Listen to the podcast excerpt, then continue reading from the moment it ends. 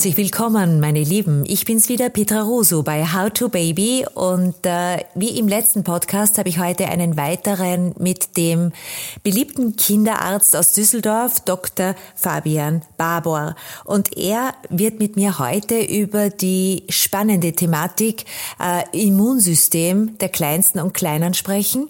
Wie bekommen denn unsere Babys und Kinder ein starkes Immunsystem, insbesondere bei so vielen Außeneinflüssen, denen sie derzeit aus ausgesetzt sind. Und wenn wir uns fragen, warum bringt denn das Kind ständig irgendeinen Infekt vom Kindergarten nach Hause etc., dann weiß Herr Dr. Barbour vielleicht das eine oder andere und hat in seinem Buch High Five mit seinem Kollegen eine wunderbare Anleitung rausgegeben, sehr, sehr einfach zu konsumieren und nachzuschlagen. Ich darf es euch nur anraten.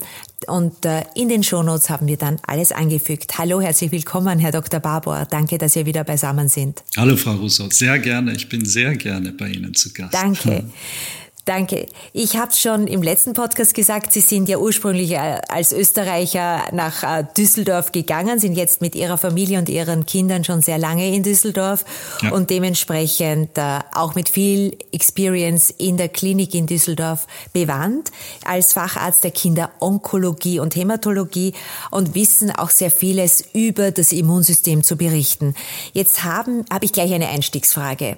Äh, Geburtsmethodik ist auch Einfluss auf das Immunsystem. Was können Sie denn da als Arzt zusammenfassen? Ja, die Geburtsmethodik. Ein heißes Thema, Frau Russo, wie Sie sich ja. vorstellen können, überhaupt, ja. wenn ein Mann darüber spricht, über die Vor- und Nachteile gewisser Geburtsmethoden.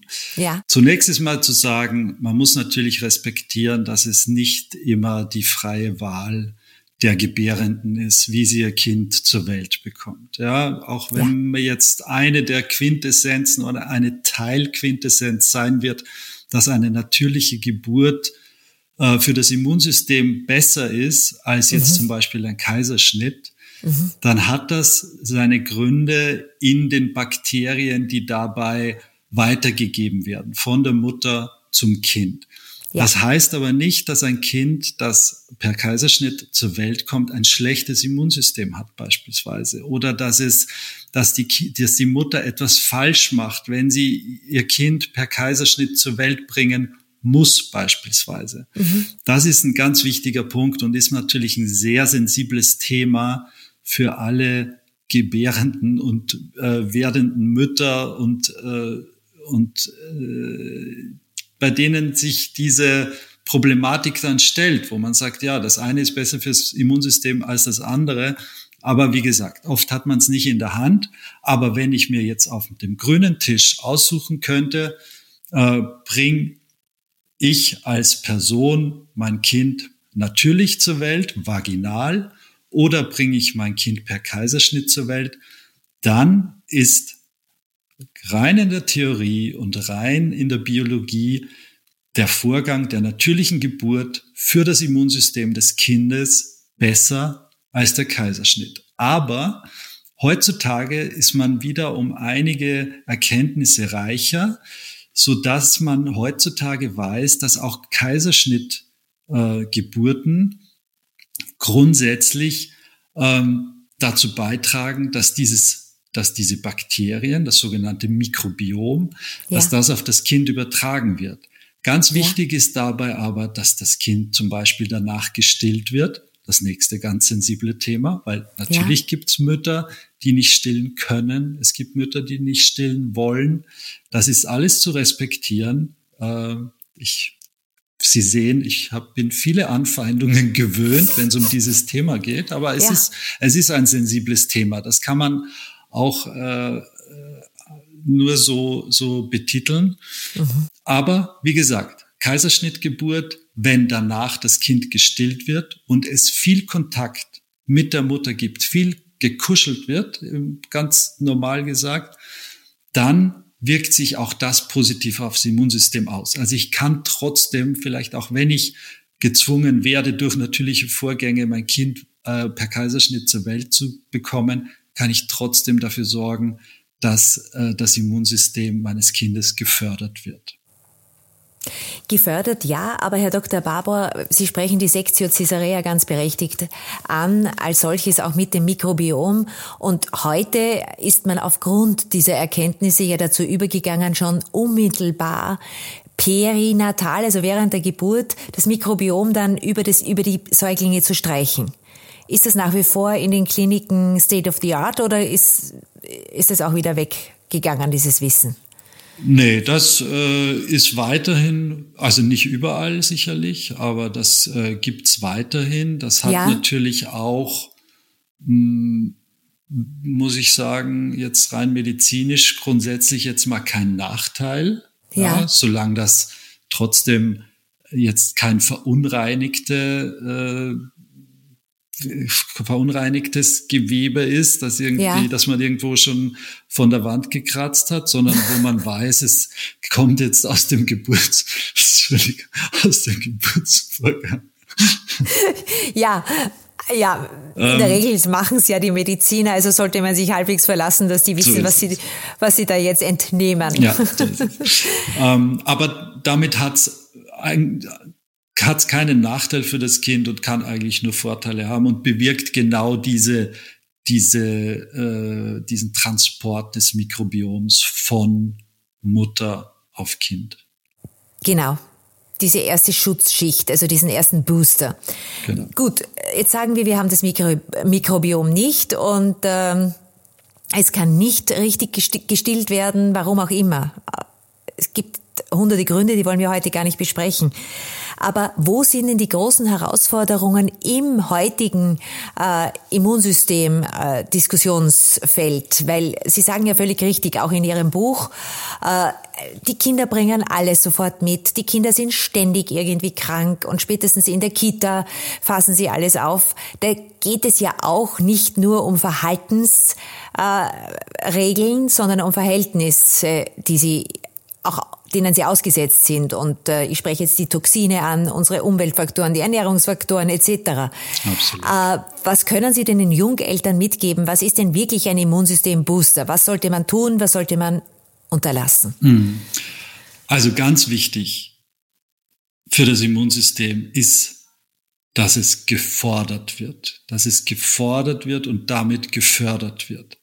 Das heißt, das Schlechteste, was ich meinem Kind antun kann, ist, wenn ich es in, nicht nur in Watte, sondern auch in eine Hülle packe und versuche, keinen Keim dieser Erde an das Kind herankommen zu lassen, ihm bei jeder Gelegenheit mit Desinfektionsmittel die Hände sauber mache, sofort den Mund abwische, jedes Steinchen, das das Kind in die Hand oder vielleicht auch nur in die Nähe des Mundes bringt, sofort wegzumachen.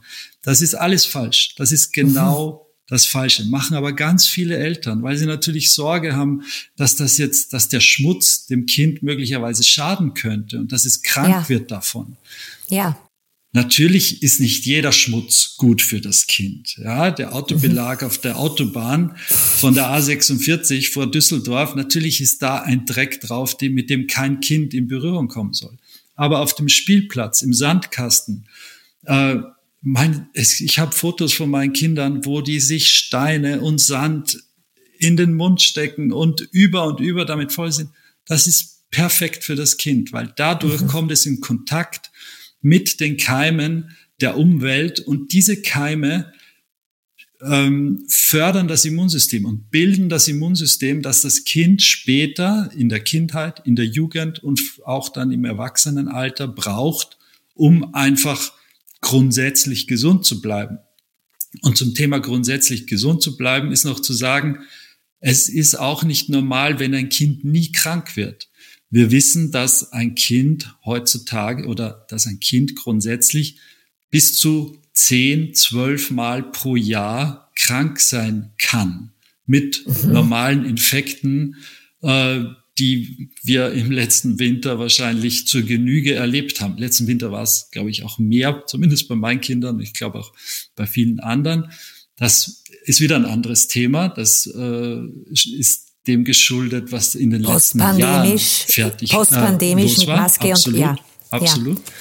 Aber das ist auch ganz wichtig für Eltern, die sagen, mein, jetzt hat mein Kind Husten und vor vier Wochen hatte es Schnupfen und davor hatte es mal äh, Magen-Darm, das ist okay. Da braucht man nicht die Nerven wegschmeißen.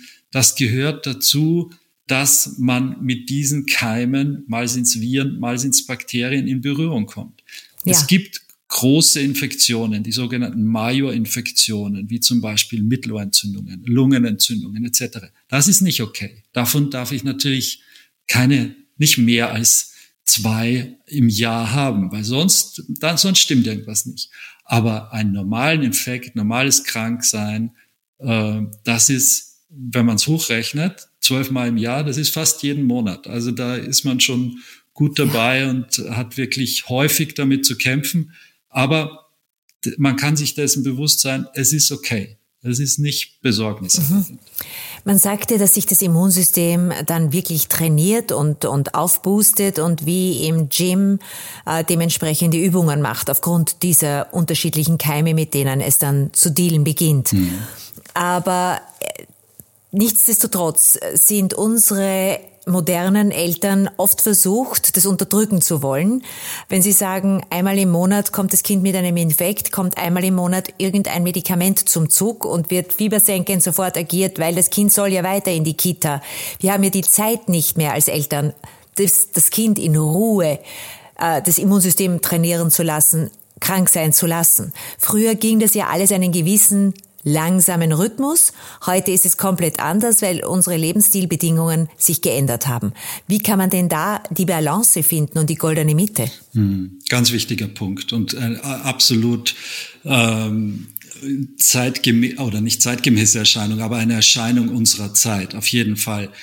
Ähm, die heutigen Medikamente, die hier der Reihe nach eingesetzt werden, um zum Beispiel Fieber zu senken, ähm, das sind ja die reinsten Dopingmittel fast. Jeder, der sein Kind zu Hause mit 39 Grad im, äh, im Infekt der oberen Luftwege herumhängen hat und ihm dann ein fiebersenkendes Mittel gibt und eine Stunde später kriegt man das Kind nicht mehr ins Bett, weil es so durchgedreht durch die Wohnung hüpft, weil es plötzlich zu Kräften kommt und, und wirklich äh, am, am Rad dreht, weiß das.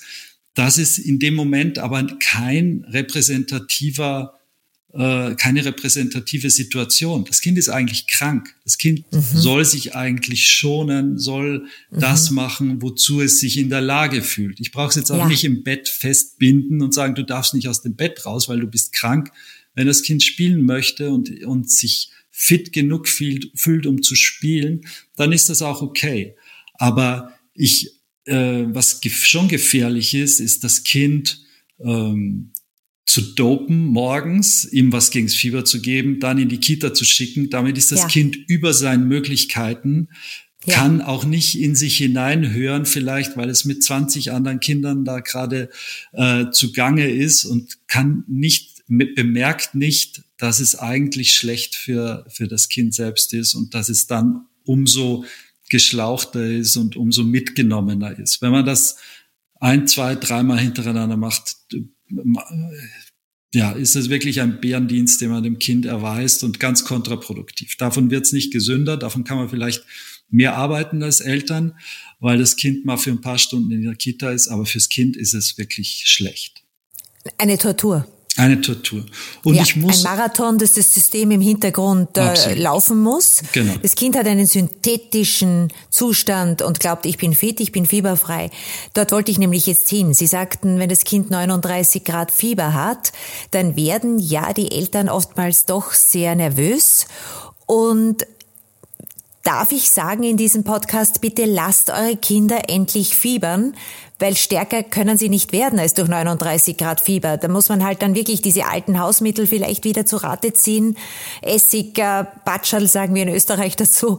Aber äh, man kann doch einmal zwei, drei Tage doch extreme Fieberschübe als Elternteil gemeinsam mit dem Kind tragen und wissen, okay, das bringt dann wieder was. Unterm roten Strich ist ja dann wirklich ein, ein dementsprechendes äh, tolles äh, Gym-Paket äh, hm abgedient, oder? Ja, ein ganz wichtiger Punkt, dass Fieber ist eigentlich etwas Gutes grundsätzlich. Eben. Ja, Fieber ist ja. wichtig für den Körper, um mit der, dieser Infektion, die es offensichtlich gerade durchmacht, zurechtzukommen. Ja.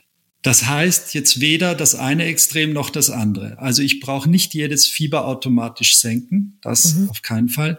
Mhm. Das heißt aber auch nicht, dass ich mein Kind äh, nichts Fiebersenkendes geben darf in keiner Situation, denn es ist situationsabhängig.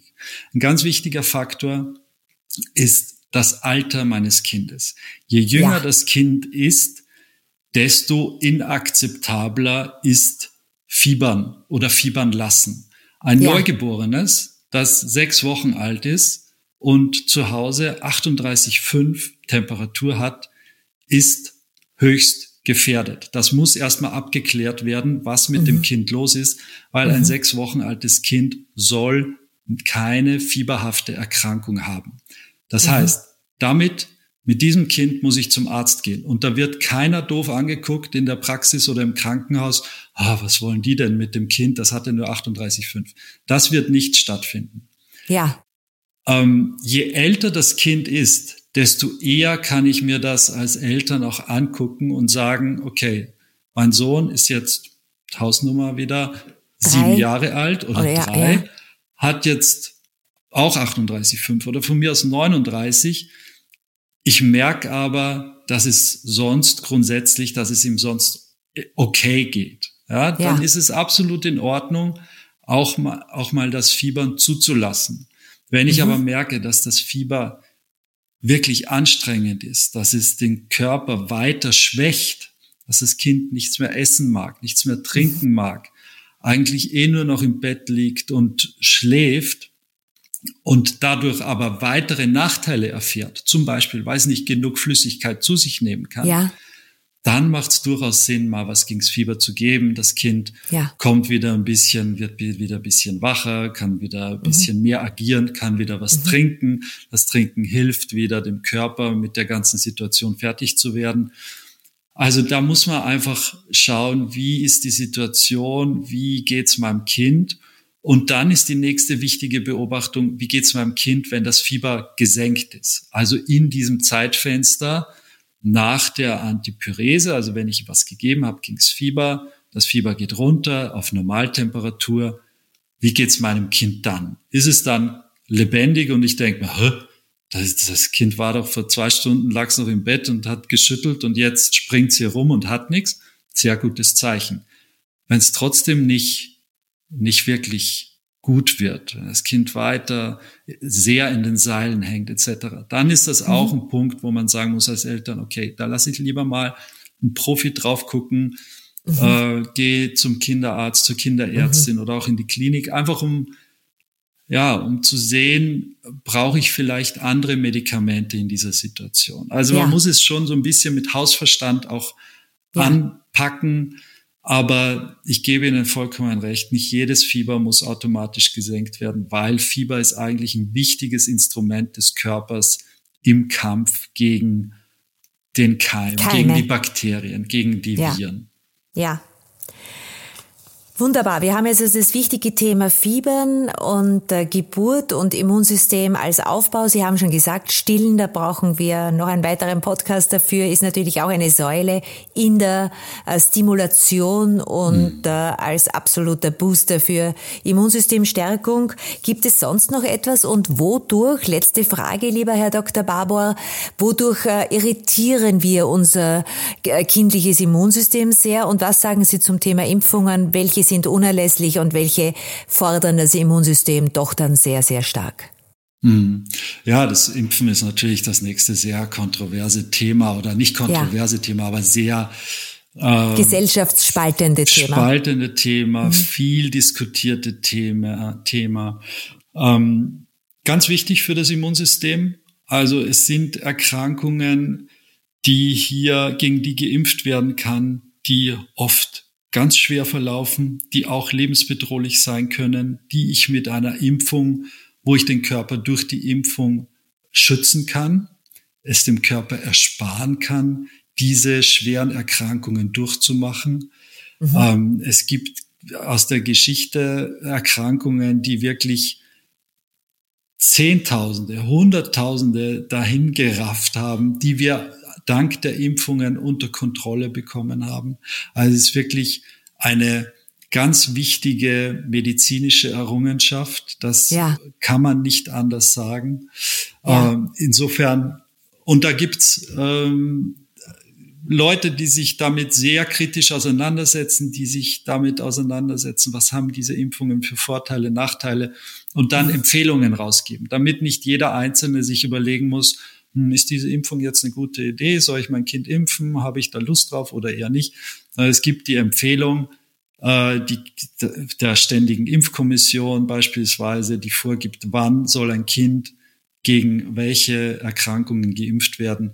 Und daran sollte man sich halten als Kinderarzt, Kinderärztin und auch als Eltern, weil ja. es auch ein ganz wichtiger Teil des Immunsystems ist, der dadurch ja. aufgebaut wird.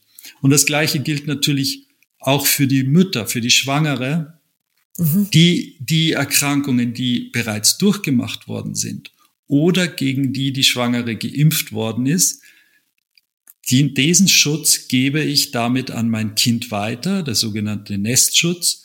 Ja. Und der hilft dem Baby in den ersten Wochen und Monaten, wo es Immunsystem technisch ganz nackt dasteht, weil sie eigentlich mhm. noch keinen Kontakt hatte mit der Umwelt, mit den mhm. Keimen und noch keine Förderung oder Forderung des Immunsystems erlebt hat. Und da ist es ganz wichtig, dass die äh, werdende Mutter möglichst viele Antikörper weitergeben kann äh, an das Kind und so der Nestschutz äh, vorhanden ist. Wunderbar. Ja, das war ein schöner Bogen. Lieber Herr Dr. Barbour, danke vielmals. Ich darf es nochmal sagen, in Ihrem Buch, gemeinsam rausgegeben mit Ihrem Kollegen High Five, die fünf Säulen einer gesunden und glücklichen Kindheit, da kann man sehr viel nachlesen. Ich darf aber auch nochmal in den Raum stellen, vielleicht äh, weitere Podcasts gemeinsam aufzunehmen. Sie haben ja selbst einen sehr gut äh, angenommenen, in Deutschland weit bekannten Podcast, äh, nämlich äh, Hand, Fuß, Mund. Ganz genau. Und äh, ich freue mich sehr, wenn wir vielleicht den einen oder anderen thematischen Komplex wieder aufmachen und uns weiter unterhalten zum Thema Immunsystem, Herausforderungen, moderne äh, Felder, die wir hier eröffnen können, Herr Doktor.